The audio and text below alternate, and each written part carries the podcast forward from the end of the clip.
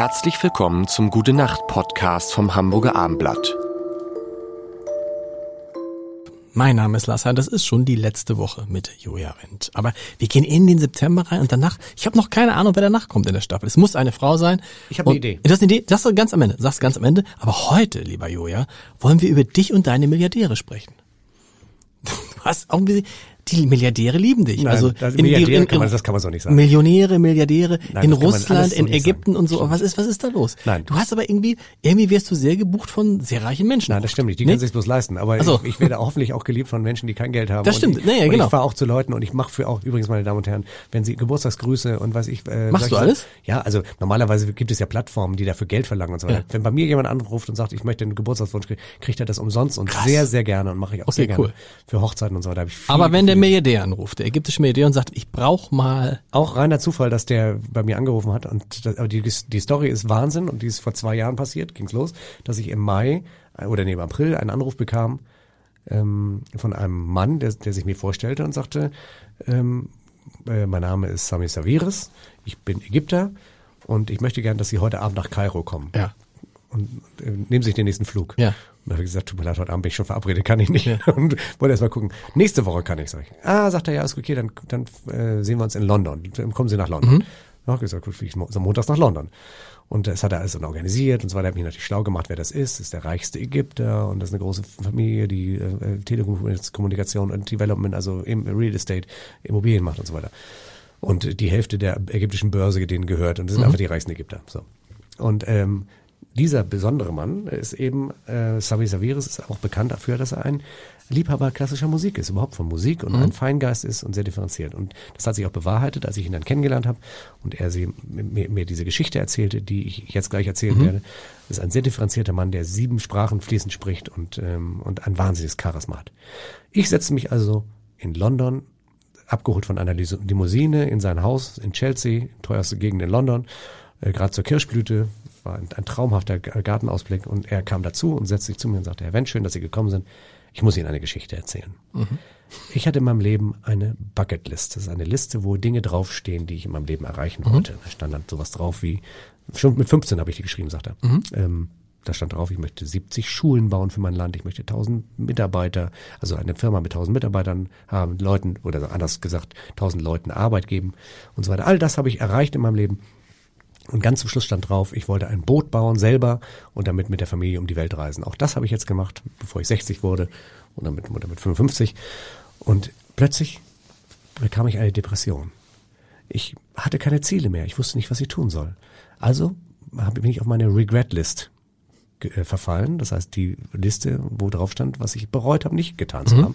Und da stand ganz oben, ich habe nie ein Instrument gelernt. Also habe ich gedacht, ich möchte Klavier spielen. Und damit nicht genug. Ich möchte in fünf Jahren, wenn ich 65 bin, ein Klavierkonzert mit einem symphonischen Orchester geben. Selber. Noch nie Klavier gespielt. Okay. Gut. Also auch das ist sehr blauäugig, Ja. aber der Mann setzt sich Ziele und äh, versucht die an zu verwirklichen. Äh, und das zeichnet ihn wahrscheinlich aus und das hat ihn wahrscheinlich auch so erfolgreich gemacht. Ähm, und dann sagte er, dann habe ich also mich mit Daniel Barenboim, den großen Namen des äh, Klasse der klassischen Musik, äh, zusammengesetzt. Der sagt, der hat natürlich gedacht, es gibt Geld, hat sich sofort mit ihm verabredet und ähm, haben dann äh, sich verabredet und der hat ihn gefragt, äh, schaffe ich das? Und dann Barenboim gesagt, wenn du jetzt jeden Tag ab heute zwei Stunden Klavier übst und dann noch mal ein halbes Jahr vorher sieben bis acht Stunden täglich mit dem Orchester übst, dann schaffst du es. Und er hat gesagt, so habe ich alle Infrastruktur geschaffen, habe überall äh, Klaviere angeschafft, in, auf meinen Yachten, in meinen Privatflugzeug, überall stehen Klaviere, drei Klavierlehrerinnen, eine, die mich dauernd begleitet und andere und so weiter in meinen Lebensmittelpunkten. Und dann hat er angefangen, Klavier zu lernen. Und dann hat er, ähm, irgendwann kam er zu dem Punkt, es gibt aber gar kein Klavierkonzert, was leicht genug wäre für jemanden, der noch nie Klavier gespielt hat. Also muss eins komponiert werden. Herr Wendt, deswegen sind Sie hier. Warum können, können Sie mir dieses Klavierkonzert aber wie ist er auf dich gekommen? auf mich gekommen ist er folgendermaßen, seine Klavierlehrerin, ägyptische Klavierlehrerin, Mhm.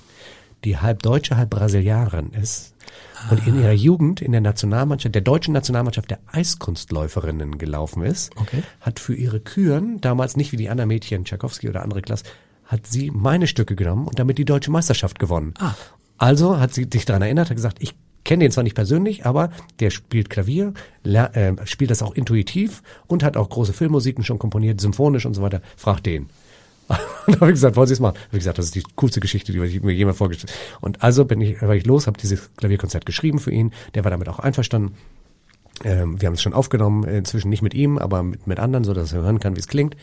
Und äh, jetzt übt er da eisern dran. Und, Und wann spielt und er? In vier Jahren. Er hat In sich vier?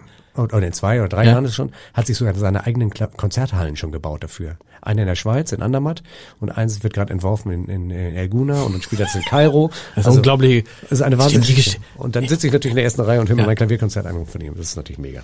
Und der, und deswegen sage ich das alles, Ja. bei dem habe ich, wie ich gestern erzählt habe, ähm, eine Flasche Blanc gerade vor drei Wochen getrunken. Nein, schon wieder. Ja, ich war bei dem auf der Yacht und was stand auf dem Tisch? Du warst bei dem auf der Yacht. aber keine 47, ja, ich bin dauernd bei dem auf der Yacht, weil der natürlich Also weil der, also weil der auf der hat. Yacht ist und okay, okay. Der hat immer Änderungen und so weiter. Er hat ja viele Yachten, ne? aber Ja. auf, auf, diese, auf seiner Hauptjacht bin ich dann äh, oft. Du, da habe ich schon Tom Hanks kennengelernt. Ich habe mit Tom Hanks äh, den ganzen Abend verbracht und er hat mir erzählt über Forrest Gump und äh, Was ist das für ein Leben? Das, das ist so ja, also es ist auch oder? nicht mein, ist auch nicht mein Leben, Leben, Leute. aber trotzdem. Ich, ich schnupper da mal Leute. so rein und bin wieder raus. Aber es gibt Leute, die so leben und äh, und äh, das war reiner Zufall, dass ich da jetzt sozusagen reingerutscht Du hast bin. ein Steht Abendessen- alles im Buch.